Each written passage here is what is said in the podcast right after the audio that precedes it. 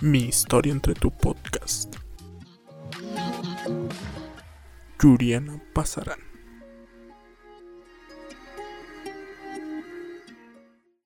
Hola, ¿qué tal? Bienvenidos a un episodio más de Mi historia entre tu podcast en esta segunda temporada. El día de hoy, pues es un, episodio muy, muy peculiar, muy particular, porque pues nuestra invitada, pues no, no practica un arte marcial, no practica dos, practica tres y las que nos cuente el día de hoy. El, nuestra invitada del día de hoy es Yuri Pasarán. Yuri, ¿cómo estás? Hola, muy bien, Miguel. Muchas gracias por invitarme. Pues nada, muchas gracias a ti por, por aceptar la, la invitación y pues bueno, voy a comenzar esta, esta charla con, con este comentario de pues ahora la, la entrevistadora resulta entrevistada. Gracias. Primeramente, eh, me gustaría que, que, comenzáramos describiendo cómo es o quién es Yuri Pasarán como mujer y como atleta de artes marciales. Yo creo que es una pregunta eh, que engloba muchas cosas, un gran resumen, pero creo que soy una persona que, yo, yo creo que yo lo hago, eh, soy una persona que hace artes marciales porque lo disfruto no, no puedo decir que las artes marciales no están en cada una de mis facetas, así como, eh, no sé, mientras, mientras estudiaba o mientras eh, en mi vida profesional, yo creo que las artes marciales están impregnadas en todo, en toda mi forma, en mi forma de ser. Y pues bueno, comencemos por, por el principio, o por lo menos por la que más este, se te conoce. ¿Cómo inicias en el, en el taekwondo? ¿Cómo inicias en, en este camino? Pues el taekwondo yo empecé a los nueve años. Desde, pues desde pequeña a mí me llamaba mucho la atención las artes marciales, los deportes en general.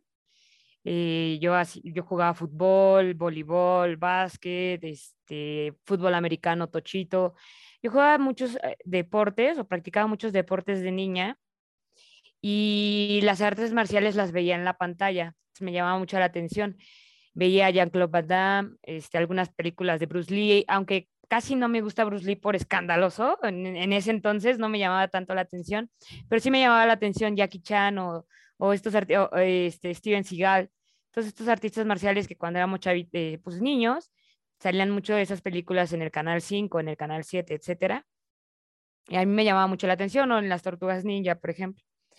Y uno de mis hermanos empezó a practicar artes marciales, mi papá lo mandó a entrenar y él empezó, me parece, dos años antes de que yo empezara. Y empezó después a enseñarme porque él practicaba en la casa, practicaba este, pues sus formas, algunas técnicas de pateo, pues él mismo estaba entregado a, a aprender. Y yo empecé a entrenar con él, yo tenía nueve años, ocho años en ese entonces, y empecé a querer entrenar con él lo que medio me enseñaba. Mi papá vio que me, que me gustaba, que me llamaba la atención y empezando el 2000, no, perdón, el 1999, a los, yo ya tenía nueve años, me mandó una clase de prueba en febrero. Una clase de prueba para ver si me gustaba, etcétera. No, yo salí enamorada. Y en esa primera clase yo descubrí que no, no se trataba de, de, karate o de kung fu, más bien yo, yo, yo el nombre que conocía de las artes marciales era más kung fu, por Bruce Lee, que era muy sonado.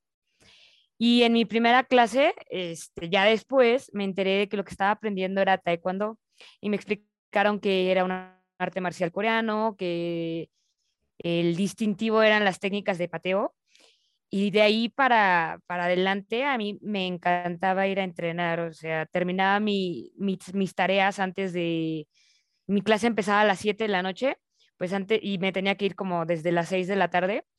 Entonces yo hacía mi tarea en los recreos o en cualquier tiempito libre que tuviera mismo de la clase, yo empezaba las tareas para que saliendo de, de la escuela comía, terminaba a lo mejor algo que me dejaba tarea, pero no había eh, forma de que yo perdiera mi clase y llegaba este, puntualita para, para comenzar a aprender. Es, como, como mis hermanos practicaban, tanto mi, mi, hermano, mi medio hermano José Luis, como que él era el que me empezó a enseñar y él era ya cinta azul cuando yo llegué a entrenar con él, a, practicar artes marciales con mi profesor. Eh, y mi hermana era cinta amarilla. Como ellos eran de la clase de jóvenes adultos, de 8 a 9, pues a mí no me quedaba, pues, lo que hacía era quedarme. Y los primeros meses, este, los primeros meses yo me quedaba sentada eh, viendo la clase de los adultos, de los jóvenes adultos. Y después, pues mi profesor, yo, yo de chiquita era de las altas, hasta ahí, ¿eh? Ya cuando crecimos ya las cosas cambiaron, tengo una estatura de, pues media, de 1,54. Pero como mi profesor veía que me encantaba, que, me quedaba viéndola, o sea, no me quedaba ahí sentada haciendo tarea, no, no, no, yo me quedaba viendo la clase de adultos Después me invitó a hacer clase de, adultos. O sea, yo era cinta blanca, no sé, yo creo que a los seis meses, no menos, como a los cinco o cuatro meses, el profesor ya me dejaba quedarme a las dos clases.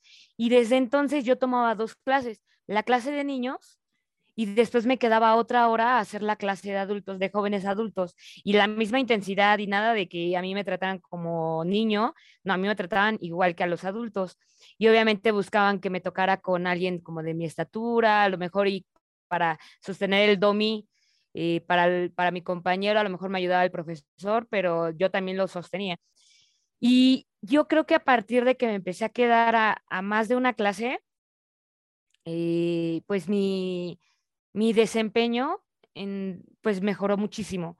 Y entonces a la hora de en la clase de los chiquitos, a la hora de dar, eh, de ayudar al ejemplo o de, dar el mismo ejemplo de patadas uno y uno o del combate, pues el profesor me utilizaba mucho a mí eh, de referencia junto con algunos otros compañeros que también eran más avanzados.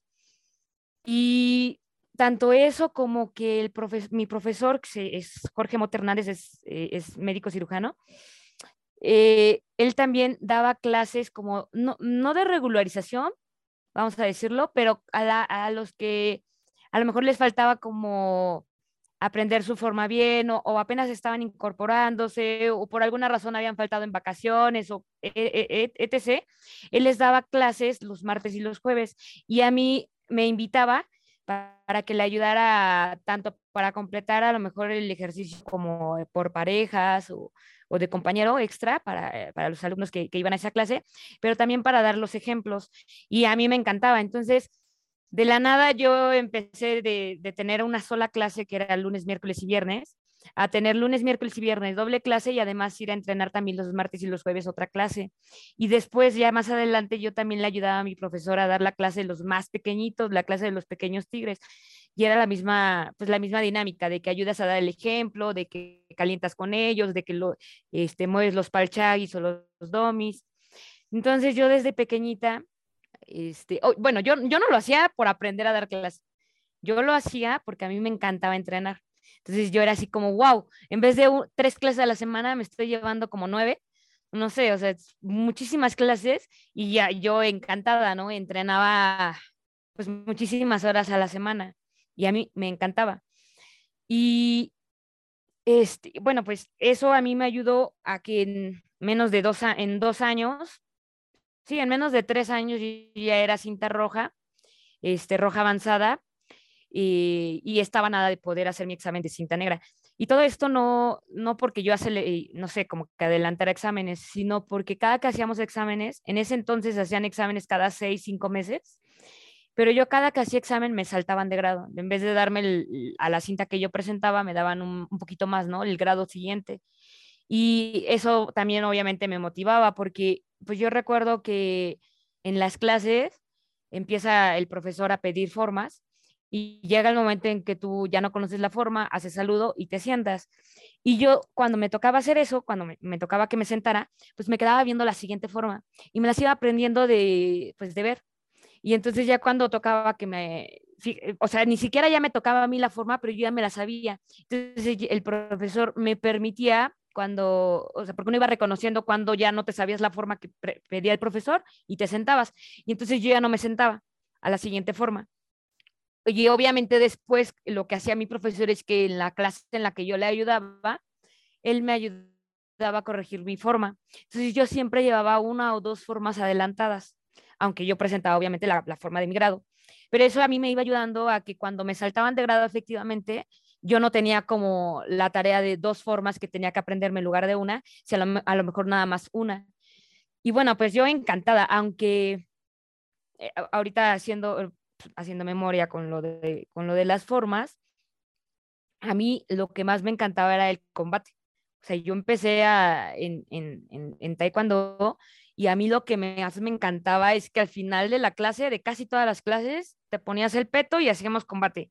Y pasabas con más de, pues de todo, de todo, ¿no? Con tus compañeros este, del mismo grado, pero eventualmente te tocaba pasar con los compañeros de, de mayor grado y ahí era pues el súper reto de que obviamente pues te sabías en desventaja. O a lo mejor hoy te tocaba con el compañero que, con un compañero que fuera un poco más grande que tú y pues también ahí, pues eran retos y a mí me encantaba ese tipo de, dinámicas en las que me estaba probando, siempre con el cuidado de tu profesor y del, pues de los grados mayores, pero a mí me encantaba la, la dinámica. Ya más adelante fue cuando yo le empecé a agarrar amor a las formas. No, no es que me disgustaran, pero pues sí, yo creo que en ese entonces, cuando estaba empezando, sí tenía el perfil eh, pues como algunos profesores de, artes marciales describen que al principio te tienes que probar, ¿no? Te tienes que probar mucho y hacer mucho combate, mucho kumite, este, e, e ir pues agarrando tu estilo y viendo qué técnicas funcionan y qué técnicas no funcionan. Y así fue como, como empecé en el, en el taekwondo. Hablabas un poco sobre esta dinámica de que tú te quedabas a ver los entrenamientos, de que te quedabas más tiempo, de que te invitaban más a, más clases. ¿Consideras que tuviste aptitudes visuales y que los maestros vieron esto en ti para invitarte más, para impulsarte más a tu práctica? Ay, yo creo que es, es difícil. Mira, yo me acuerdo que, por ejemplo, para bueno, en, el taekwondo es muy importante que, supongo que en algunas clases de, de, karate a lo mejor, pero en taekwondo sí estamos muy enfocados en patear de la cintura para arriba, ¿no? Y, y, y de hecho hasta el combate premia más que, que tú pates al rostro y más si son técnicas de giro. Entonces, mm, yo, por ejemplo, recuerdo mucho que el profesor decía, este, abrir el compás, y yo no tenía la superelasticidad. De hecho, me acuerdo voltear así a, ver a mis compañeros y veía los que ya tocaban en el suelo y yo ni cercana, ¿no?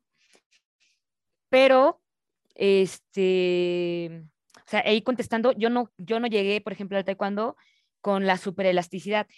Sí recuerdo, sí, sí recuerdo que yo sí era de las que carreritas y me encantaba y de hecho yo competía en carreras de velocidad, o sea, lo dejé de hacer de, hecho justo cuando entré al taekwondo pues, a los nueve años, pero cuando competía sí era de las, pues de los primeros lugares. Es más, me llegó a, eh, me llegó a tocar competir, yo era de tercero de primaria ahí contra las niñas de sexto, pero también porque mi estatura, te digo que pues era un poco alta para, para la edad que yo tenía.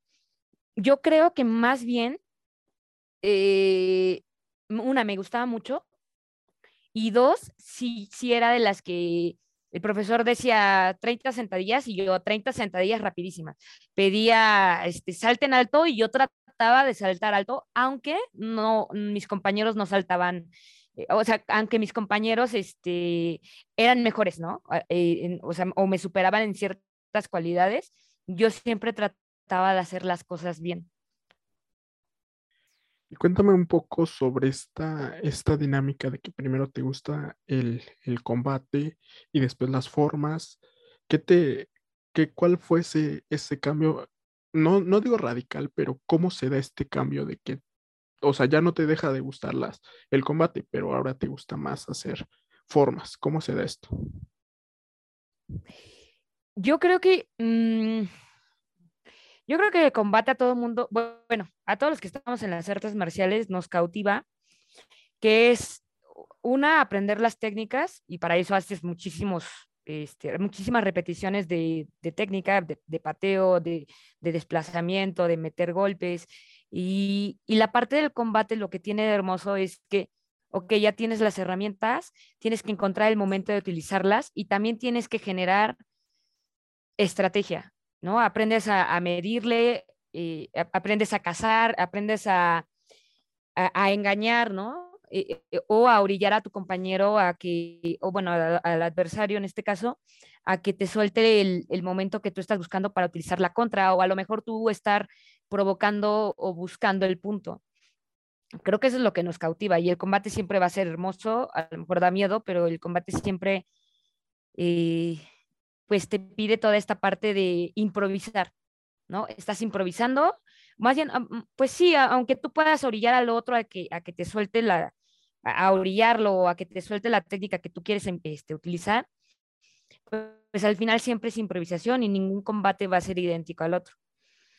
La parte de las formas, yo creo que las me empezaron a gustar cuando empecé a entenderlas, porque las formas, más que mecanizar los movimientos de, de, de aprendértela, yo creo que, y ahí, pues eso es lo que quiero o lo que creo que veo ahorita en, en la actualidad, en el caso de, de, las formas en el taekwondo, a veces nos perdemos en aprenderle el movimiento, en mecanizarlo. Y, y no entendemos el qué, el por qué.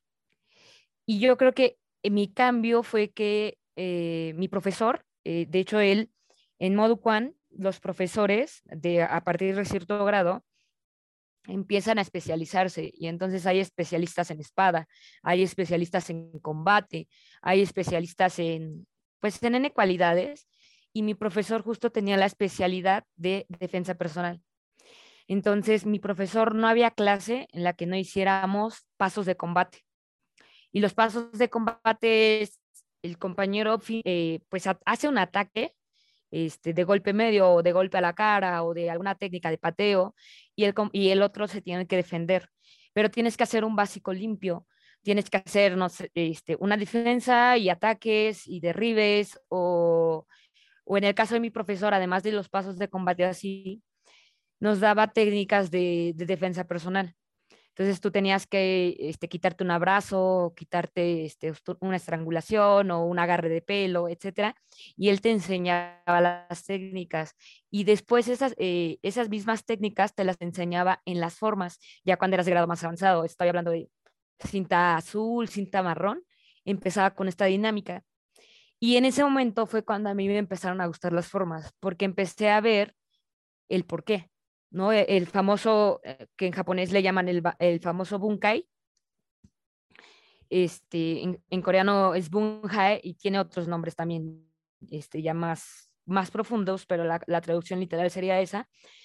Eh, a mí me empezó a cautivar, porque en ese momento empecé a ver cómo los básicos o, o los movimientos que nosotros hacemos, esa belleza, se podía transformar en una, eh, pues sí, en unas, en, vaya, en vivo en un combate, ¿no? O sea, lo que yo decía es que el combate obviamente de, pues, de, competencia es bonito, es hermoso, pero los, la, implementación de los movimientos de, que, aprendes propiamente en el arte marcial ya en, un ataque, eso es lo que yo, a mí me encanta y entonces las formas lo traen las formas te enseñan esos movimientos y todos esos, aparte de las formas, tienen muchos movimientos, obviamente de, golpes a la cara o, de piquete de ojo, o golpes a, a, a, los genitales o derribes o romper rodilla, que tú no los puedes implementar en un combate y menos en un combate deportivo porque obviamente lastimarías a tu compañero.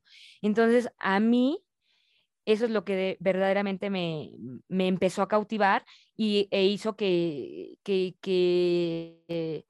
que, el enfoque eh, que yo tenía, que en ese momento era como muy de, de, pues, de competencia, empezara como a ampliarse. Y eh, en esta parte de que empiezas a, a, entender las formas, de que empiezas, de que te empiezan a cautivar, para ti, ¿cuáles consideras que son tus formas? O sea, las formas con las que más te, te identificas a raíz de que ya las empiezas a entender. A mí las formas que más me gustan por su aplicación son, los, son las formas de cinta negra. Y de hecho, esas formas las, las compartimos, en el caso de Modu Quan, son formas muy tradicionales y las compartimos con varios estilos, también de karate, o he visto que también los tienen este, algunos tipos de, de arte marcial chino. Son a mí las que más me gustan y, y, son también por lo mismo, son características también de Modu Quan, que es el estilo de, de taekwondo que yo, que yo practico. Y ahora platica un poco sobre, sobre tu examen de, de cinturón negro. Ya, ya me ya habías comentado de que pues no te daban como que el siguiente nivel que, que tenías, sino que te daban uno, uno superior. ¿Cómo recuerdas ese, ese examen? ¿Cómo te preparaste? ¿Qué pasó por tu mente antes, durante y después de, de presentarlo? Mira, para, para mi examen de cinta negra, yo llegué a, cinta roja a los 12, 13 años. Ahorita no, no, sé, no estoy segura si a los 12 o a los 13, pero llegué rapidísimo. Y mi papá me dio el consejo de no hacer el examen de, en taekwondo hay un grado de cinta negra que se llama PUM, que es cinta negra y roja, roja y negra. Y es el grado que se le da a los practicantes que todavía no tienen la mayoría de edad en, en Corea, de 15 años. Y yo creo que eso al final del día a mí no me desmotivó, pero hizo que le diera prioridades, por ejemplo, a la escuela, en el sentido de que yo, eh, eh, pues llegué a, a cinta roja avanzada y después hice parciales, pero de todas formas esos parciales a mí no me iban a, o sea, yo veía todavía muy distante, pues todavía no, tenía, no iba a tener 15 años en, en un rato, en unos dos, tres años. Y lo que, lo que empecé a hacer es, este, pues, pues dejar de hacer exámenes y enfocarme a, eh, yo estuve en la orquesta, estuve en banda musical, este, toco el piano, bueno, el teclado, toco batería, toco percusiones, estaba, en eh, te digo que en la orquesta y en la banda de guerra, mm, y, y volví otra vez a los equipos, yo jugué fútbol, etcétera. Y como enfocarme en entrenar en, eh, más bien tener otras actividades, por lo mismo de que me, sentí un poco desmotivada de, lo distante que iba a estar mi examen para cintas negras, ¿no? Y cuando ya cumplí, estaba en tercero de, secundaria, eh, yo no dejé de entrenar, ¿no? Esto si lo aclaro, yo no dejé de entrenar, pero sí veía yo distante, tanto por el, por por el tema de que no me iba a dejar mi papá hacer un examen para niños, yo veía distante que pudiera ser cinta negra pero sí siempre lo añoraba. Y dentro del doya en el que yo estaba y, justo en Hidalgo, ver un cinta negra era difícil. O sea, mi, mi profesor era cinta negra tercer dan, el profesor sinodal y encargado de, de, la región de Hidalgo, del estado de Hidalgo, el profesor, es el profesor Ricardo Falcón, y en ese entonces era quinto dan. Y era pues solamente en Pachuca cuando hacían eventos este, que venía el profesor Daigon Moon o que venían otros sinodales a hacer el examen como de la, del estado de Hidalgo, era muy raro que yo viera cintas negras. Y en mi doyak, los únicos que eran cintas negras era la hija del profesor, que era, y de hecho ella era cinta negra PUM, primer, dan, primer PUM, perdón, y era muy raro. Entonces yo veía muy distante que yo pudiera ser cinta negra. Y aparte yo veía a mi profesor ejecutar las cosas y yo decía, wow, eh, lo veía muy aspiracional o sea, muy, y muy lejano para, para lograrlo. Cuando yo voy en tercero de secundaria, ya cercana a los 15 años, dije, no, yo voy a, yo voy a hacer cinta negra, este, ya, ya tengo uno de los requisitos que me pusieron, ¿no? Ser, este, tener 15 años. Y me acuerdo que en diciembre vino el profesor Juan Terrazas, sinodal y, y, y figura muy importante dentro de Moduquan, a hacer examen. Y yo toda mi vida había presentado exámenes. Eh, bueno, me voy a regresar tantito antes. En octubre, estaba hablando de examen de octubre, yo me acuerdo que en julio vino el profesor Daiwan Moon a hacernos un examen eh, a todo el estado de Hidalgo y yo fui a presentar mi examen, eh, un examen parcial, uno de los N que hice, o sea, sí me acuerdo que hice varios, varios parciales, ya siendo cinta roja avanzada, y en ese examen, el profesor reprobó, no sé, yo creo que éramos 20 cintas rojas, solamente pasamos tres cintas rojas y los tres éramos de mi profesor, alumnos de mi profesor.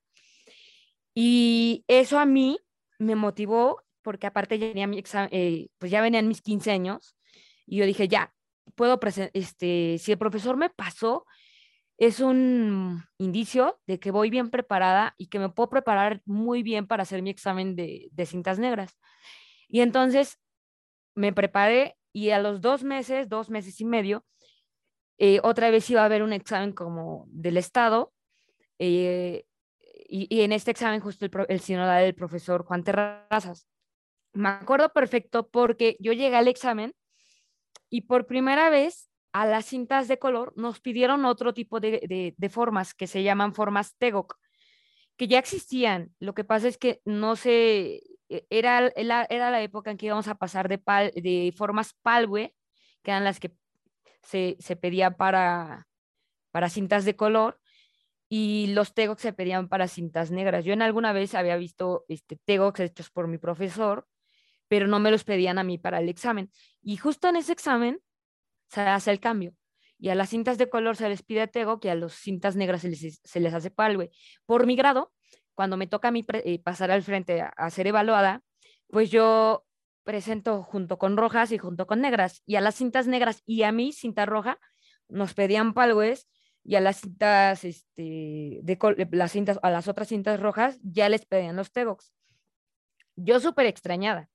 Cuando termina el examen, ah, bueno, y, y, nos pasan a hacer combate, y fíjate que yo eh, no era consciente, pero ahora eh, haciendo remembranza, porque estuve escuchando varias entrevistas y, y, y también por, por, los comentarios que he tenido de otros profesores, en ese entonces, este, a mí me tocó hacer, me tocaba hacer combate con hombres, con lo que me tocara, vaya, hombres, mujeres, lo que fuera, combate múltiplo con hombres o mujeres, porque éramos niños todavía y todavía nos mezclaban, pero éramos niños de hasta 15 años, o sea, antes de 15 años. Y nosotros lo veíamos como muy normal. Y el contacto era de lleno, y nada de que el sinodal o el profesor le dijera al otro, oye, mídele a la fuerza, bla, bla, bla. en la clase de niños, no pasaba eso. Y pues justo paso a hacer combate con, me tocó con un niño y le volé la careta varias veces. recuerdo mucho todo esto porque a la hora de, del resultado de exámenes, a mí me felicitan por mi, por mi combate, por mis pasos de combate, etcétera, pero el profesor me dice, yo no te puedo pasar, yo no te puedo pasar este parcial porque yo pedí Tegox para las cintas de color y tú presentaste Palwis. Entonces, quiero hablar con tu profesor porque quiero saber por qué no, porque este, todavía estás practicando tu Palwes cuando ya lo, lo, correcto es que sean Teox, ¿no? El chiste es que terminando el examen, ya despidiendo a todos, después, ah, yo eso lo sentí como una exhibición, o sea, me exhibí enfrente de todos y este, terminando el examen, el profesor habla con él y justo ya después me cuentan que pues es, eh, esto que ahora ya comprendo de, de, de, grande, ¿no? Ya viéndolo desde fuera, pero a mí me sucedió el cambio de, de, las formas y justo yo me ya en esto de ya estarme preparando para presentar mi examen de cinta negra, cuando yo toda la vida hice ocho formas de este, palwes y de repente ya tengo que aprender ocho, o sea, ya tengo la tarea súper este, atrasada de que me tengo que aprender ocho formas completamente desconocidas para mí. Y fíjate que ese, ese impacto que a mí me dio que me regañara, o sea, yo lo sentí como un regaño, como una exhibición, como que no hice bien las cosas, cuando en realidad no era algo que estuviera en mis manos porque yo desconocía eh, completamente que iban a hacer este cambio. Y de octubre para, yo creo que fue en septiembre, de septiembre, octubre el examen, para, para diciembre, siempre a final de año se hace un examen. Para ese examen, yo ya me había aprendido mis ocho formas. ¿No? Eh, y siempre han sido ocho, eran en ese entonces ocho Tegox y tres formas de, para cinta negra que eran Cholgi, Balse y Corio, que ahora ya nada más les piden dos. Pero en ese momento, este, pues yo hice mi tarea y en menos de dos meses me aprendí las ocho formas. Y otra condición que me habían puesto es que yo tenía que bajar de peso. Y esto lo cuento mucho porque sabemos que en México el problema de la obesidad es muy latente en jóvenes y adultos. Y yo lo cuento como parte de motivación, porque yo era una niña muy delgada, de repente tuve problemas de sobrepeso y para ese entonces de, que iba a presentar mi examen de, para cinta negra, yo tenía un problema de sobrepeso de 20 kilos. Y en vez de estar pesando 50 kilos, yo estaba pesando 70 kilos y eso es demasiado para una persona de 1,54, que es mi estatura. Entonces, una de las condiciones que me puso mi profesor y que me puso también mi papá, que es médico, es que yo tenía que bajar de peso y estamos hablando de que en octubre que yo le dije a mi papá, voy a presentar, o sea, un número uno le dije a mi papá, mira, me pasó esto, eh, me regañaron porque los, las, los las formas cambiaron, y dos, yo quiero hacer mi examen de cinta negra. Entonces mi papá me pidió compromiso y uno de esos compromisos era este, bajar de peso, pero así como me pidió compromiso, mi papá también se, unió a mi causa y todos los días me llevaba a correr a la pista eh, de atletismo de aquí, de, Tulancingo, de, de Hidalgo, e íbamos a correr una hora. Bueno, para hacerte el cuento un poco este, rápido, eh, yo empecé a entrenar desde octubre. Para febrero, que presento mi último parcial antes de, hacer mi examen de cinta negra en julio del 2005, yo ya había bajado de peso. Esos 20 kilos de octubre a febrero yo los perdí. Yo estaba ya en peso, ya pesaba 50 kilos y será también, eh, pues lo que hacíamos de entrenamiento era yo en las mañanas, lunes, miércoles y viernes, ya regresando de vacaciones en enero, íbamos a, correr lunes, miércoles y viernes, sábado, y yo en las tardes, el martes y el jueves iba a ayudar a la clase de pequeños tigros, que era mi profesor, y lunes, miércoles y viernes en la tarde entrenaba tres horas. La de pequeños tigres, que entre que entrenaba y también ayudaba a dar la clase, la de niños, misma situación, y la de adultos, me aventaba también mi clase. Entonces, yo creo que también eso ayudó a que yo bajara tan rápido porque el entrenamiento este, que estábamos llevando, pues tanto mi papá como obviamente mi profesor y la dieta que yo llevaba, me ayudaron a perder el peso, pero además, como nunca estuve mucho más rápida, obviamente pues, perdiendo tanto peso y la fuerza que yo tenía, pues conservaba la fuerza que yo había desarrollado, pues pues de, tanto entrenamiento y por lo mismo de que pues, llevas mucha, mucha masa que estás cargando este, pues de más, ¿no? Y presento mi examen yo en febrero, mi último parcial, me felicitan porque los tegos me los sé al centavo, cosa que, que, yo considero que fue un reto muy importante porque normalmente pues las formas que tú presentas en tu examen de cinta negra, pues justo las aprendiste durante el camino de, de, de tu formación de, de, cinta de color. Este, mi combate bien, eh, también tienes que aprender a utilizar un palo largo que se llama jambo, que es la parte del bongsul, que es el arte del palo largo en este coreano. Esa también la desarrollo. Y por los buenos comentarios que recibo yo en febrero, dije, estoy preparada. Eh, no te voy a mentir, a mí me costó mucho, a mí, yo soy una persona, lo, he escuchado de muchos artistas marciales, soy una persona que no me gustaba correr, y menos eh, en velocidad me encanta, pero distancias, este, o sea, resistencia no me gustaba. ¿Qué sucede? Que yo creo que yo no sabía correr. Entonces, parte de lo que me enseñó mi papá o parte de la ayuda que me dio mi papá es que me enseñó a correr distancias largas. Y, y durante todo, todos los días que yo me levantaba para ir a correr este, temprano, porque después me tenía que ir a la, a la secundaria, eh, yo tenía mucho el, con mi papá este, este manejo de, este desarrollo psicológico.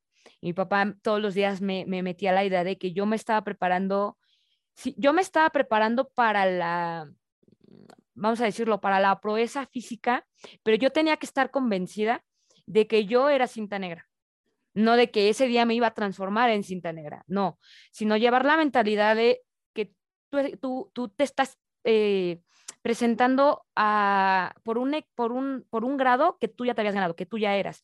Entonces, todos los días, pues era este trabajo físico y este trabajo mental que me ayudaba a trabajarlo mi papá y que en la tarde me lo reforzaba mi profesor durante todas las clases y, toda la parte de los retos y todos los días hacía combate y el combate múltiple y bla, bla, bla. Y entonces cuando llegó al examen en junio, eh, perdón, julio, julio 2005, pues el examen era, sí, el examen de Moducan es de tres días, llegas viernes y el examen es, es domingo. En ese entonces me tocó justo la casualidad de que el examen para la zona centro iba a ser nada más de dos días, de viernes completo y de sábado completo, porque eh, iba a haber un viaje a Corea, el viaje anual que hacen a Corea, entonces el profesor Moon se tenía que ir el sábado, terminando nuestro examen, el profesor se iba a, viajar a Corea con todos los profesores y con los que iban a hacer el viaje. Eh, yo creo que en ese entonces, estamos hablando de hace ya un rato, dentro de, las prácticas llegas al examen y hay práctica de formas y luego hay práctica de pasos de combate y luego hay práctica de jambo y luego este, repetir, ¿no? Varias veces. Dentro de estas prácticas nos daban eh, pláticas motivacionales y en estas pláticas era el tema de, de, no, de no desistir.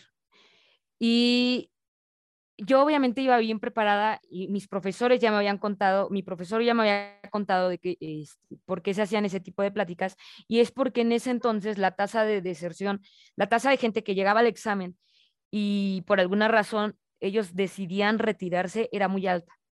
Y la tasa de reprobados era del 20% en el examen. O sea, ya, además de los que se iban antes, durante los tres días, los que además reprobaban, pues era del 20%, que pues dependiendo de la generación, e, en ese entonces las generaciones éramos de 20 personas, ahora estamos hablando de que son generaciones de 150 o de 100 personas por sede, en ese entonces eran de 20 y para de contar, se reprobaban cuatro o cinco personas. Y yo me acuerdo de haber, antes de mi examen, yo fui al examen de seis meses antes y, vi que reprobaron cuatro personas y eh, estas cuatro personas al final de, todo el examen les pidieron otra vez las formas y yo vi, obviamente están reprobados, los mencionan, etcétera, les piden que, vuelvan a presentarlo dentro de seis meses, que se preparen, etcétera. Y yo vi sus ejecuciones y yo decía, oye, pero ¿en qué se equivocaron? ¿No? O sea, yo, yo todavía no, alcanzaba a, a, comprender en qué se habían equivocado o por qué, qué les faltaba, etcétera. Y esa presión a mí hacía que en lugar de que me aterrara y, ay, no, eh, un examen imposible, más bien eh, eh, acentuaba que mi necesidad de prepararme más. Y entonces, todo esto te lo comento porque desde que decidí hacer mi examen, si yo entrenaba, te digo, nueve horas ya a la semana, yo creo que ya en ese entonces, esos seis, esos de, octubre a, a, julio que hice mi examen, yo creo que yo entrenaba pues, el triple, entrenaba muchísimo, llegaba y entrenaba sola, ponía, ponía un costal que me, que me había regalado mi papá y entrenaba, hacía las formas y entrenaba, salía a correr, bla, bla. Este, y, y obviamente los entrenamientos que tenía con mi profesor. Entonces, una vez dentro del examen, yo me sentí excelente. Y, hace ratito yo te platicaba que yo cuando, cuando era niña y decía el profesor Split, abran, este, abran el compás, bla, bla, yo no llegaba al suelo. Pues en ese entonces, para mi examen de cinta negra, yo llegué este, con el split, eh, con el espagat completo y con una velocidad y con una altura, este, mis patas saltando. Yo llegué la mejor forma que he tenido. Y en el examen lejos de estar como muy preocupada por el examen, fui a disfrutarlo y yo creo que es uno de los recuerdos más bonitos que tengo de, pues, de los cuatro exámenes de cinta negra que, he presentado. Y bueno, pasas todo este proceso de, del, del, taekwondo, de, inclusive todavía lo sigues, lo sigues practicando, pero ¿qué te motiva o qué o por qué buscas este, practicar otra arte marcial? Y entramos aquí al, al karate. ¿Por qué practicar karate? Antes de practicar karate, yo empecé a practicar jiu-jitsu brasileño. De hecho, para, para el examen de cintas negras dentro de Moduquan, eh, se nos pide que entregues una tesis, sobre todo para los adultos. Eh, los niños no presentan tesis. En el caso de los adultos presentamos una tesis y de esas tesis se hace un reconocimiento a las mejores de la generación. Yo eh, te comento que en ese entonces tenía apenas los 15 años y presenté una tesis que se llevó diploma este, de las, dentro de las mejores tres tesis de la... Se, premian tres tesis dentro de la generación y yo me llevé uno de esos premios. Mi tesis se llamaba El carácter formativo del taekwondo. Y lo que, parte de lo que yo mm, investigué es el origen de las artes marciales. Y justo cuando estaba haciendo mi tesis, eh, pues obviamente te das cuenta del origen y, de lo absurdo que somos a veces en, en negar el impacto de otras artes marciales dentro de tu arte marcial. Y eso es algo como sumamente fuerte porque estamos hablando de tres países, bueno, en, particular, Okinawa, Japón, Corea, China, todos estos países al final del día tuvieron mucha, mucha mezcla entre ellos y ninguno de ellos puede decir que no tuvo alguna influencia del otro en todos los aspectos, no nada más en las artes marciales. Entonces, cuando hago mi tesis, no te voy a mentir, antes de, de, de yo hacer este trabajo de investigación, pues entre todas las artes marciales se tiran tierra. Esa es la realidad. El karate le tira al, no sé, al kung fu y al taekwondo, y el taekwondo a ellos, y el himalama, etcétera. Y todas son enemigas acérrimas. Y, y eso, pues, mm, hace que a veces haya comentarios eh, negativos entre ellos, ¿no? Entonces, cuando yo estaba haciendo mi trabajo de investigación, justo era el boom de la, del jiu-jitsu brasileño. Y cuando yo hago mi examen para, justo para tercer dan, terminando mi examen, dije, no, pues yo tengo que complementar eh, mi práctica con algún otro arte marcial eh, que a lo mejor no tiene mucho que ver. Y por eso decidí el jiu-jitsu brasileño, porque además cuando hice mi trabajo de investigación, pues sabía que, usaban llaves, que estrangulaciones, cosas que a lo mejor en los pasos de combate lo hacemos, en la parte de, defensa personal que nos daba mi profesor, también la, agregábamos, pero obviamente no somos especialistas y no es el caso. Y si quisiera, vaya, eh, eh, el, el, taekwondo, el karate o cualquier otra arte marcial que no sea de grappling, pues se especializa en otras cosas. Y el jiu-jitsu, por el contrario, pues no tiene golpes, no tiene patadas, etcétera se especializa en, otras cosas. Entonces, en mi deseo de, complementar mi arte marcial, escogí el jiu-jitsu brasileño justo porque no tenía nada de lo que, me ofrecía ya el taekwondo. Y fui a, algunas clases de prueba para, aunque ya lo conocía yo de, pues de, esta parte de investigación, obviamente desde fuera, es lo que voy a decir, o sea, lo conocía, como que entendía de qué se trataba, sin embargo, pues no sabía nada del arte, por, así decirlo me encantó y lo consideré una buena práctica, eh, una, buena, una buena arte marcial para complementar mi arte marcial y obviamente me abrió la perspectiva. De hecho, te puedo decir que muchos de los movimientos me ayudaron a entender muchas aplicaciones de las formas o de los pasos de combate, porque pues dentro de las, eh, cuando yo doy clase, eh, puedo explicarte en qué momento estás haciendo una llave de brazo o a lo mejor hasta un mismo derribe porque en el jiu-jitsu también hacemos derribes a una pierna, a dos, mismos derribes que a veces tomamos del judo o de la lucha. Y a mí me ha ayudado muchísimo, eh, pues, esta parte de, de las interpretaciones, de complementar mi arte. Cuando hice mi examen para cuarto dan, estoy hablando en 2019, eh, el profesor, eh, el profesor Daiwon Moon, yo ya estaba entrenando aquí en la Ciudad de México en, en el Dojang Central, que es este, de profesor Moon, y, el profesor Moon eh, me ubica, de, hecho me ubica desde chiquita, eh, me, mm, me comenta su hijo, el profesor John que somos grandes amigos, me comenta, oye, te está buscando mi, mi, papá. Y yo, pues, pero ¿para qué, no? Obviamente, pues el profesor es el jefe de, todos nosotros, y así como, pues ahora qué hice, ¿no? Y me dijo, no, no, no te preocupes, te, te está buscando porque viene el 50 aniversario de la Copa Daiwan Moon, que es un evento muy importante, un torneo muy importante para todos los que practicamos taekwondo de, de, Mo, de. Y él lo que quiere es que armes un equipo eh, para representar a Moducan Central, que tiene 15, 20 años que no, no se presenta esa copa, este, eh, y, que participen. Y yo justo, de hecho, eh, justo después de mi examen de, cuarto dan, me, me, accidento haciendo una competencia en Jiu-Jitsu y me lastimo la rodilla. Entonces, justo eh, lo que me estaban pidiendo, me lo estaban diciendo en enero y en febrero, y a mí me habían operado en diciembre, yo me había lastimado en diciembre. Entonces yo estaba recuperándome. Y entonces el profesor, bueno, me dice Joman, y luego de, de hecho habla conmigo profesor Moon, y me encomienda que participe, que crea un equipo y que además participe, ¿no? Y el torneo de, la Copa de Buen Moon es de formas, eh, tienen que inventar, es una forma que lleva acompañamiento de música, pero tienes que inventar la forma. es de combate este, por puntos de todo el equipo, es de defensa personal y es de rompimientos, todo en equipo de, no me acuerdo, son cinco o seis miembros, ya no recuerdo. Este, y pues yo ni modo de decir que no, ¿no? Yo dije, sí, pues sí, me, me lo aviento.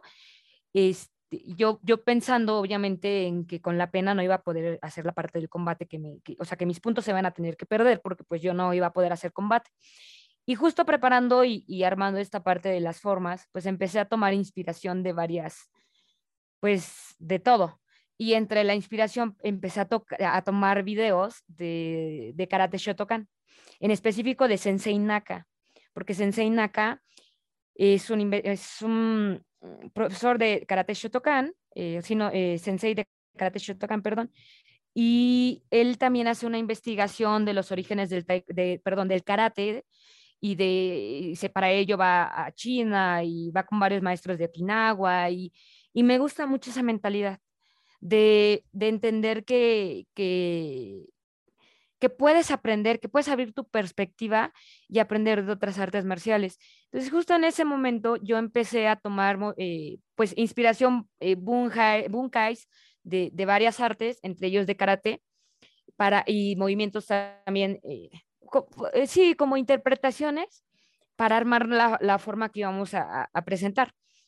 Un cuento corto, nos fue bastante bien en esa copa, en la forma, eh, al profesor Moon le gustó tanto que fue la forma de exhibición que, utilizamos en el evento.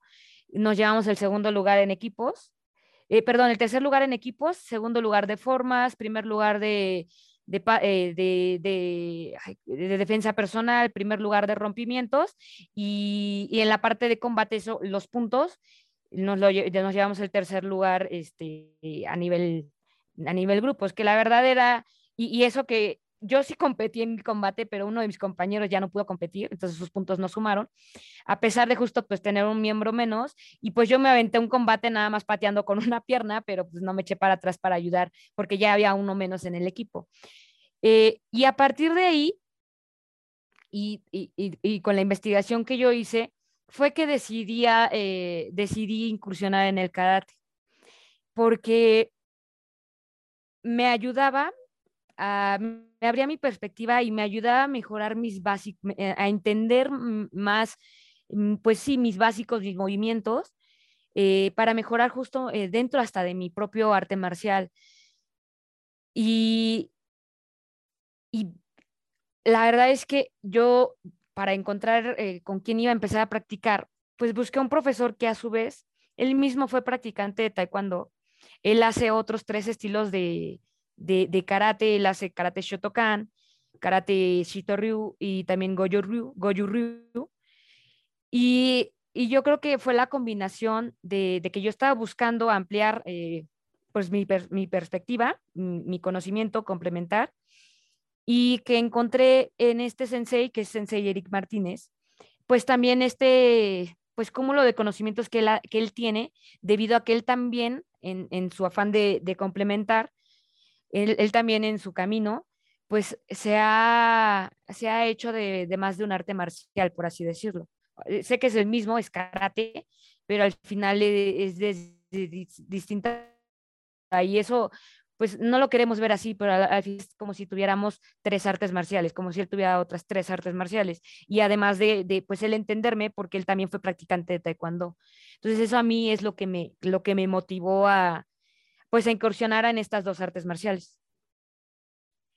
Ya comentabas que en tu, en tu tesis pues tocas este tema de que pues todas vienen del mismo origen, todas tienen algo en común, pero ¿por qué, por qué pasa este, este tema de que, de que todo este, de que todo, pues todos se echan unos a los otros si es que viene del, del mismo origen?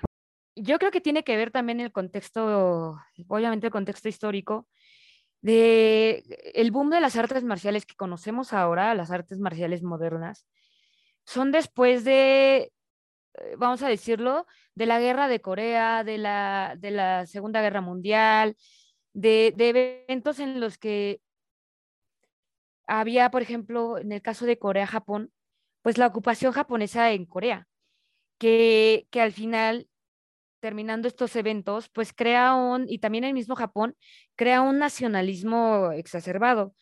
Y, y esa necesidad que también tiene que ver con, con yo, yo, lo considero así, tiene que ver con que en Occidente, en Hollywood a lo mejor también, o en el mismo Estados Unidos, en Occidente ven un arte marcial y dicen, ah, eso es karate, ¿no? O eso es kung fu. Y, y pues, pues al, al, final del día es como si a nosotros, como latinos, como mexicanos más bien, nos dicen, ay, este, nos quieren como, ay, eh, colombiano. Y, y, y uno pues está mal, pero uno se ofende, ¿no? Y, ah, no, pero es que yo soy mexicano y mira, entiende que hay diferencias, etcétera. Eso también pasaba en las artes marciales y más todavía, yo creo que acentuarlo con que en ese entonces, en los años 60, 80, 70, todos esos años, eh, las, los, las competencias se hacían, eran torneos abiertos. El profesor Daewon Moon, por ejemplo, es conocido por ganar tres veces este, al hilo el torneo, eh, el torneo nacional de karate, cuando él hacía taekwondo. Pero es que el torneo nacional de karate en ese entonces, karate englobaba kung fu, limalaba, taekwondo, tang do. En ese entonces taekwondo se conocía como tang do, karate y todos los estilos que quisieras. Y, y entonces, pues en ese afán, yo creo que de distinguirse y de que supieras que no era karate coreano, sino taekwondo o no era este karate, sino kung fu, etcétera, pues se acentuaba mucho la, pues la tirria entre, entre, entre ellas, entre, entre, entre que las definieras, entre que reconocieras cuál era cuál. Yo creo que era eso, entre el reconocimiento, porque estábamos hablando de unos años en los que pues tristemente eh, se llamaba karate o se llamaba kung fu y se acabó. Y había muchas más artes marciales que, que, estaban contribuyendo, pero que no eran reconocidas. Y yo creo que ese era el caso también del taekwondo en ese, en ese entonces.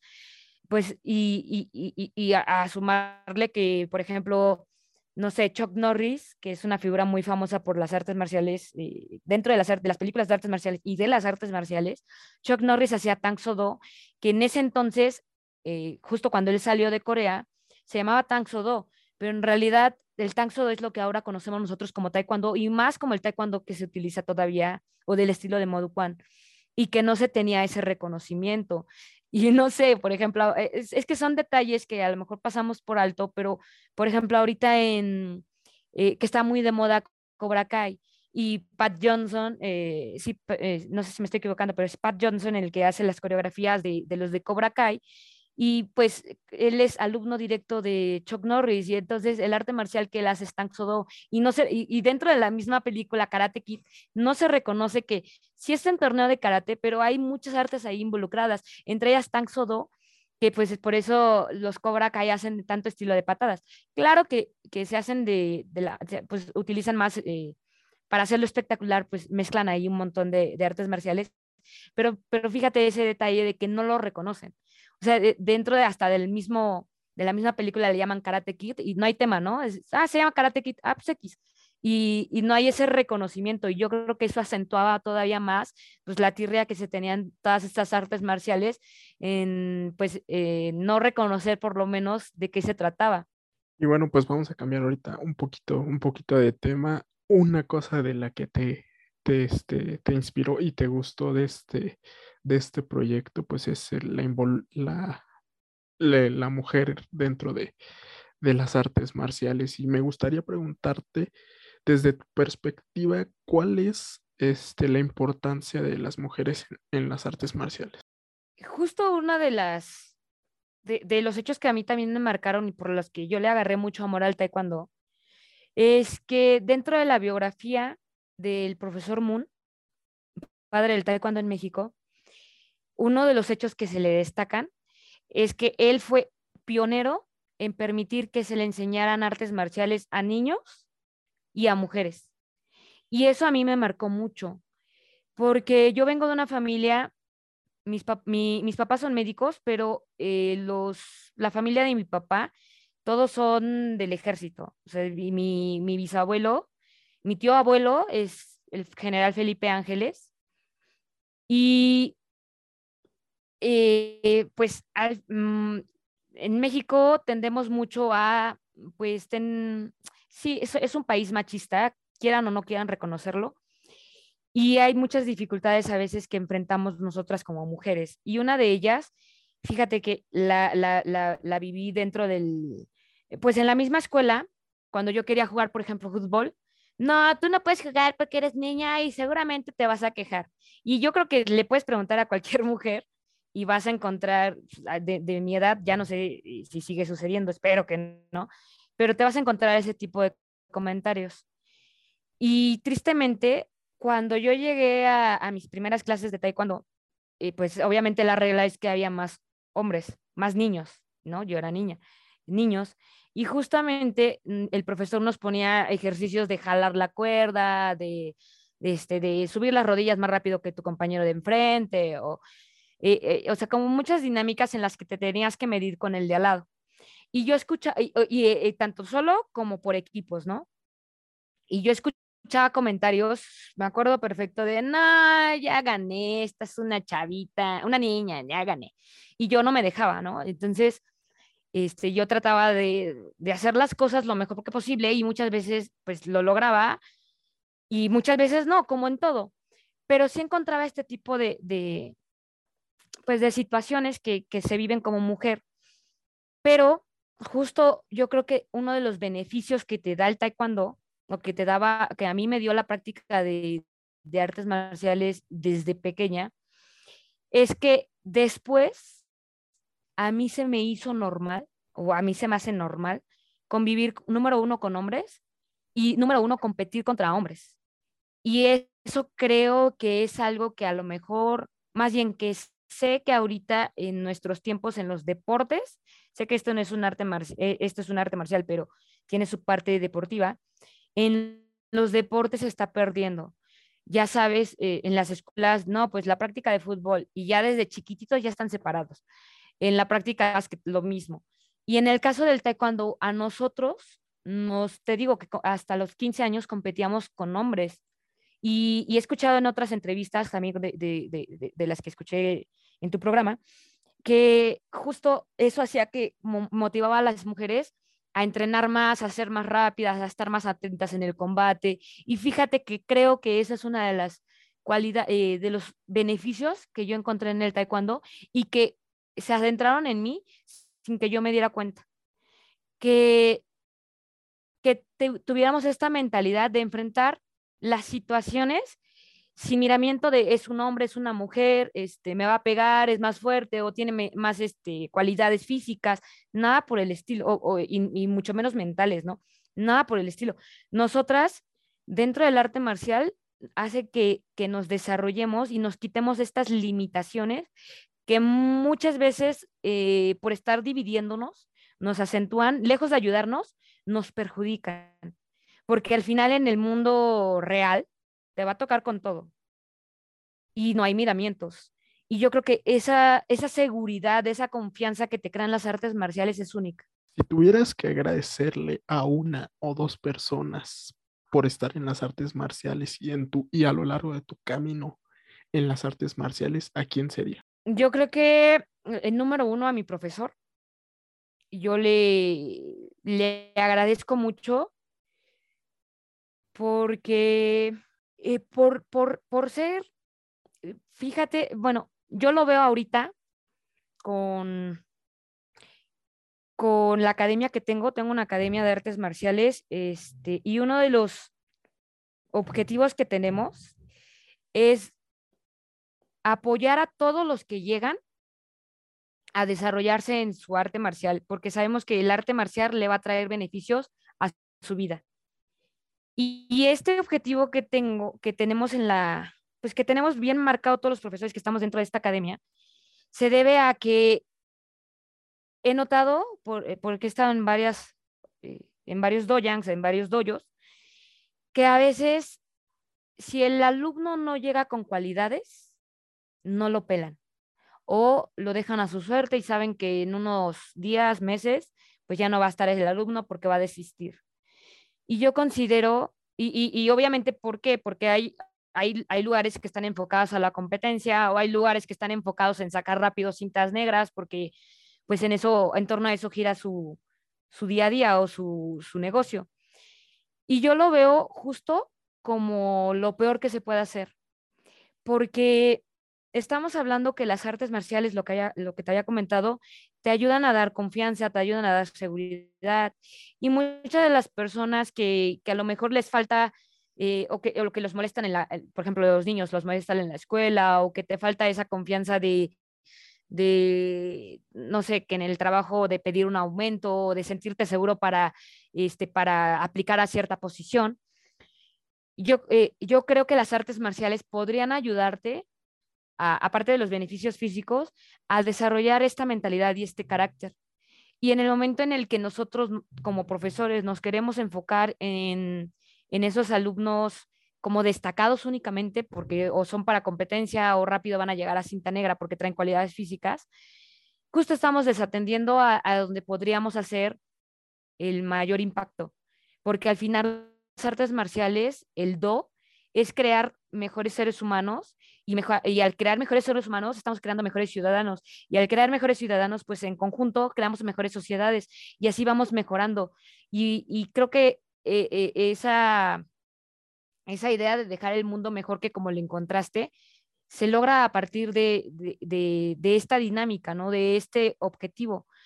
Y, y ahorita que me dices, ¿a quién le agradecería? Le agradecería a mi profesor, porque justo mi profesor tenía, mi profesor Jorge Mota Hernández, tenía esta mentalidad de ayudar a, las personas a que no desistieran y a que fueran mejorando poco a poco e incorporando todas estas herramientas en su vida. Párate derecho, ten confianza, no te eches para atrás, en el combate no permitas que el otro, a, a, lo mejor el otro es mejor que tú desde minuto cero, ¿no? O sea, tú ya sabes que seguramente eh, el combate lo va a ganar él porque pues te está tocando con el mejor de, la, de la gráfica, pero de todas formas, hacer ese esfuerzo, ¿no? O sea, de todas formas, hacer tu mejor esfuerzo y ganarle al miedo, como decía Sensei Miyagi, ¿no? Está bien perder, pero no perder contra el miedo. Y esta mentalidad la fomentaba mi profesor. Entonces yo, número uno, le agradecería a mi profesor. Número dos, le agradecería al profesor Moon, porque, como te comentaba, abrirle las puertas y ser ese parteaguas de enseñarle tanto a niños como a mujeres me permitió a mí poder eh, aprender artes marciales desde pequeña, porque yo era de la minoría, de la peor minoría, ¿no? Niño y mujer, ¿no? La peor combinación, de acuerdo a los estándares, este, pues vamos a decir, retrógradas. Eh, y por todo lo que me ha dado, todas las enseñanzas y todos los este, el apoyo que me ha dado ya ahora que soy más grande. Y la tercera persona en, en, mi, en mi vida, yo le daría gracias a mi papá, a mis papás, a los dos, porque ellos siempre, eh, pues en este periodo, en estos años en los que yo me tenía que preparar para tanto para la cinta negra como los siguientes danes, el apoyo siempre lo he recibido incondicional de ellos. Mi papá es karateca, él practicó Shitoryu.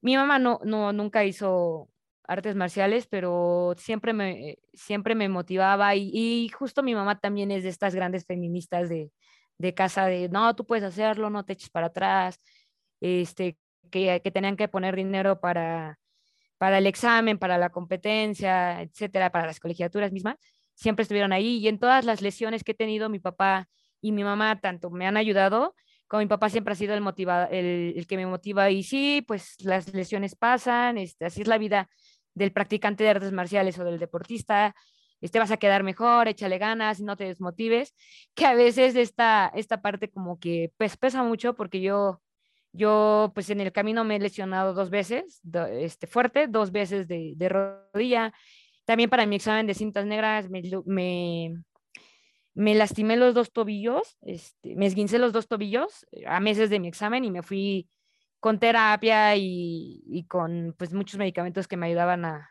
que me recetaban pues obviamente los doctores, mi profesor y mi, y mi papá, pero siempre fueron ese apoyo incondicional eh, pues para ir creciendo dentro, dentro de mi formación. Y brevemente cuéntame cómo, cómo fueron esas, esas, esas lesiones, qué, qué, qué pasó por tu mente, qué, qué, qué sentiste, sentiste frustración obviamente al, al tenerlas. Sí, En el caso de cuando me, cuando me esguincé los tobillos, estaba haciendo, estábamos a uno o dos meses, creo que estábamos a un mes de mi, de mi examen de cinta negra y está, todos los días yo, todas las clases, yo hacía combate. Combate contra uno y combate múltiple contra tres, cuatro.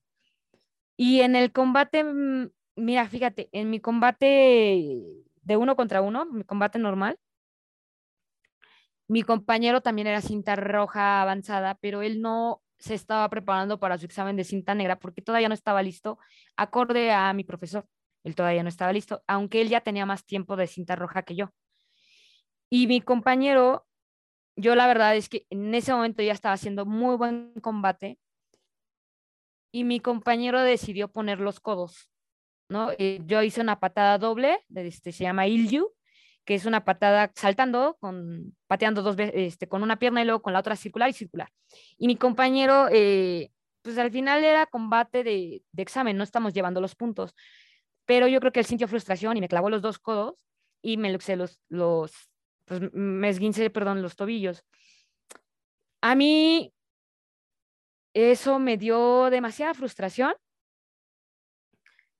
pero en el momento no me enfoqué como en, ay, qué mala suerte o, ay, ya voy lastimada, no, nada. Me enfoqué en recuperarme y en, en tomar al pie de la letra lo que me estaban pidiendo que hiciera mi profesor para mejorar. Y mi papá, ¿no? Que también es mi médico.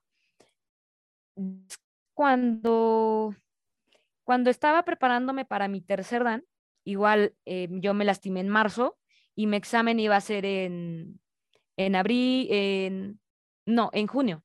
Iba a ser mi examen en junio. Y yo estaba haciendo combate, e, era justo después, para, cuando me estaba preparando para mi tercer dan, fue justo después de, de que yo en la universidad dejé de entrenar, porque mi, eh, pues mi escuela era de muy alto rendimiento, yo tenía beca, y dejé de entrenar todo ese periodo. A veces yo hacía combate, a veces hacía una que otra clase con mismos compañeros de la universidad, pero la verdad es que no era una practicante activa, ¿no?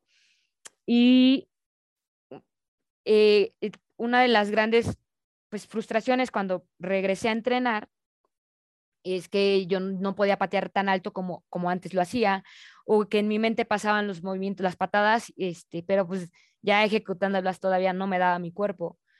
Y entonces empecé a ejercitarme, empecé a entrenar, este, para volver a tomar como, pues retomar mis capacidades, ¿no? Lo que yo podía hacer, lo que yo recordaba que podía hacer. Y justo cuando me estaba preparando para, para este tercer dan, regresando al día de la lesión, yo me sentía muy bien. Mi combate lo estaba haciendo muy bien y yo, yo era segundo dan y estaba haciendo combate contra alguien que era cuarto dan. Y el combate me estaba yendo muy bien.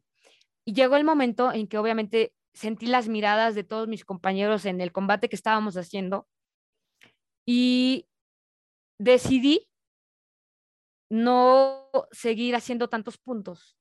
Esa es la verdad. Y entonces en lugar de marcar fuerte los puntos, ya los estaban marcando como al llegue, ¿no? Como, como cuando, eh, como un combate ya de verdad demasiado amistoso, lo que harías a lo mejor con alguien este, que es mucho menor grado que tú y le estás enseñando combate, algo así.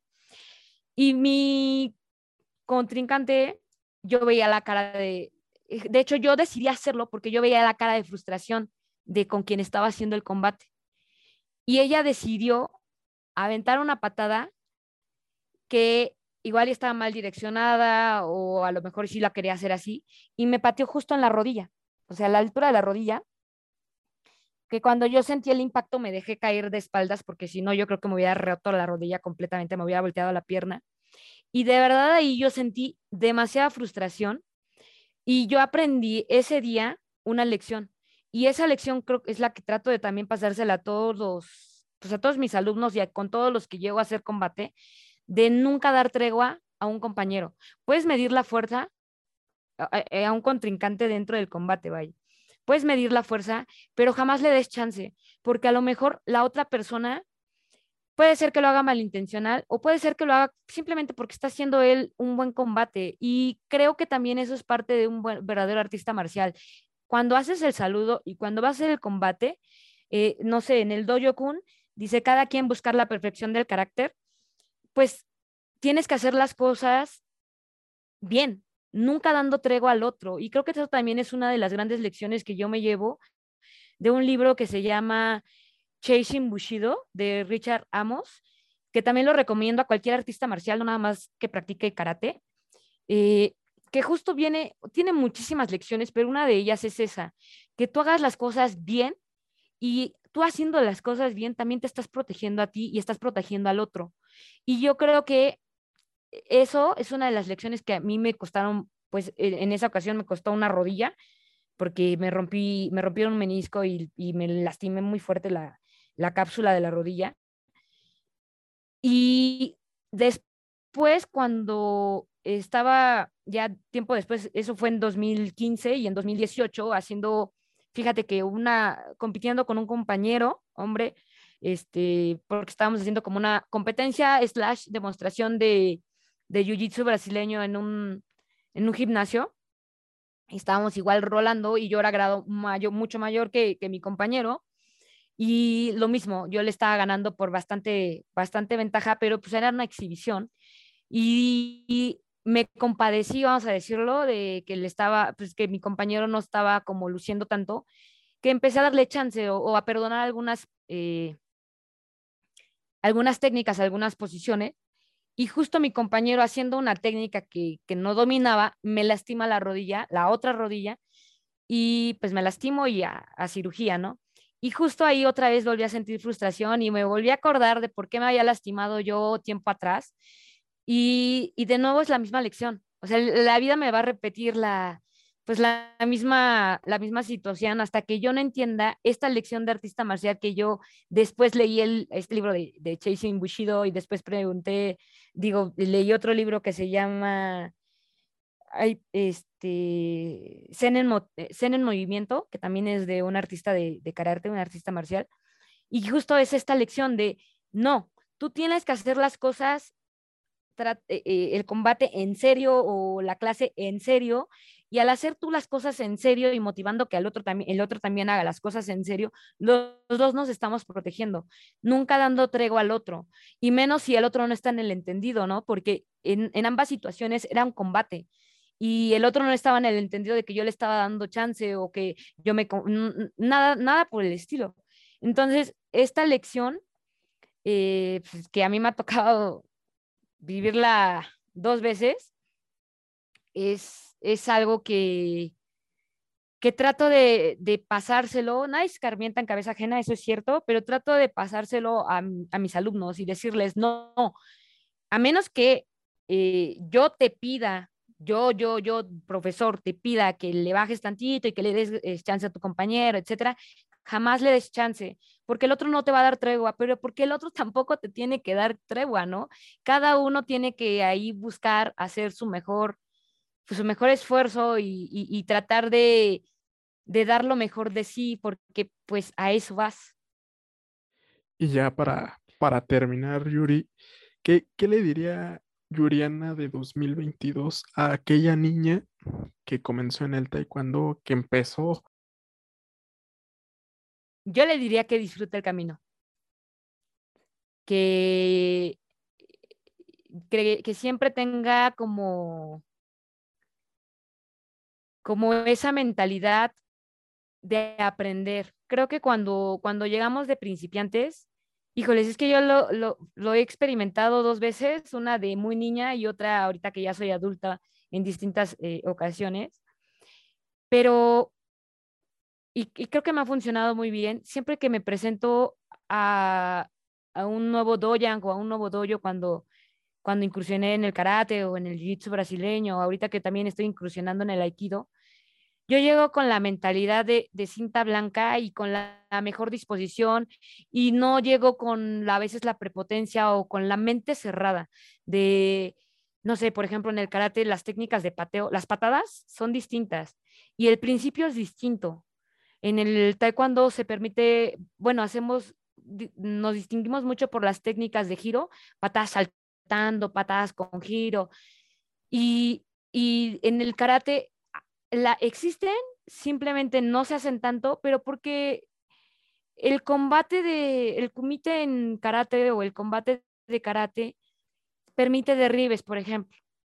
Y a veces dentro de la, comunidad de, artistas marciales, hay, eh, bueno, lo que habíamos comentado de, es que en, en, taekwondo, en karate no patean tanto y es, no, sí patean, pero a lo mejor no vas a ver la misma variedad de técnicas que en el taekwondo porque el enfoque es distinto, porque el reglamento ya dentro del comité deportivo, el comité, el combate, este, pues que se califica para los grados, eh, tiene otras reglas y te tienes que adaptar. Y no es una mejor que otra, porque el combate de karate te va a enseñar, te va a dar muchas lecciones eh, que son distintas a las que yo voy a tener en un combate de, de taekwondo, ¿no? O, o, al revés, ¿no? Que en el karate se permite el golpe a la cara y en el taekwondo no se permite el golpe en la cara y a lo mejor porque en el karate el, el contacto no es de lleno y en el, en el, en el taekwondo sí. O sea, aparte de, de, puntuar el, eh, de, que valga el punto, es que el contacto tiene que sonar. Sí o sí, el peto tiene que sonar. Si no suena, no hubo contacto.